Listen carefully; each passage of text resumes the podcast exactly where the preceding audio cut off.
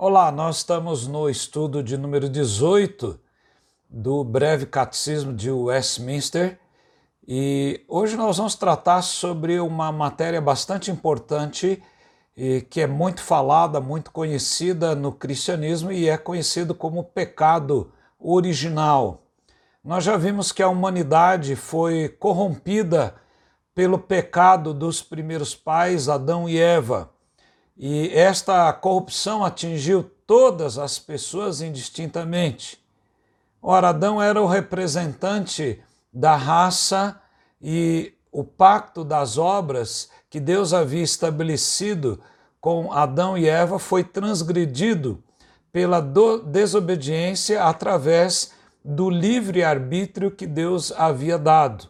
Hoje nós vamos tratar sobre esse pecado original, que pode ser definido também como pecado herdado, que é ligado à nossa origem do primeiro Adão. A pergunta 18 diz em que consiste o estado de pecado em que o homem caiu? Resposta: o estado de pecado em que o homem caiu consiste na culpa do primeiro pecado de Adão na falta de retidão original e na corrupção de toda a sua natureza, o que ordinariamente se chama de pecado original, juntamente com todas as transgressões atuais que procedem deste estado. Quais os textos que nós poderíamos usar, como os teólogos de Westminster usaram, para ratificar esta colocação sobre o pecado original, de que é uma falta de retidão original, é uma corrupção de toda a natureza, é, que se chama de pecado original, e que também, é, juntamente, procedem todas as transgressões atuais, todos os pecados que são cometidos por aqueles que creem em Jesus e aqueles que também não creem.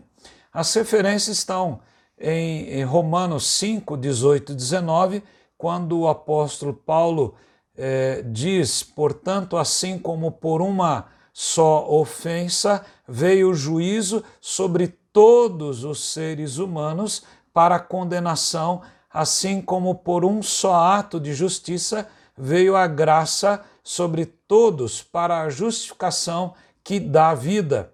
Porque, como pela desobediência de um só homem, muitos se tornaram pecadores, assim também pela obediência de um só, muitos se tornarão justos. Porque ele coloca no, no plural, se tornarão, é porque isso depende da fé.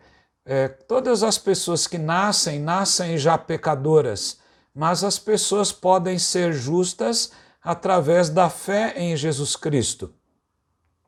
É, em Efésios capítulo 2, versos 1 a 3, o apóstolo São Paulo também diz: Ele, Jesus, né, ele lhes deu, lhes deu vida, estando vocês, é, é, ou quando vocês estavam mortos em suas transgressões e pecados, nos quais vocês andaram noutro tempo, segundo o curso deste mundo, segundo o príncipe da potestade do ar, do Espírito que agora atua nos filhos da desobediência, entre os quais nós todos andamos no passado, segundo as inclinações da nossa carne, fazendo a vontade da carne e dos pensamentos, e éramos, por natureza, filhos da ira, como também os demais. Veja que isso é algo geral, não é?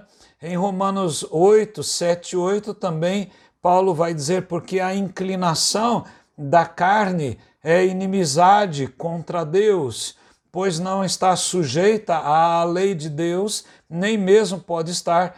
Portanto, Paulo conclui: os que estão na carne não podem agradar a Deus. Então, esta inclinação na carne desagrada a Deus e é por isso que as pessoas é, continuam insatisfeitas, continuam com um vazio muito grande, um buraco negro no seu coração, porque só Cristo pode tirar esta culpa do pecado herdado por Adão.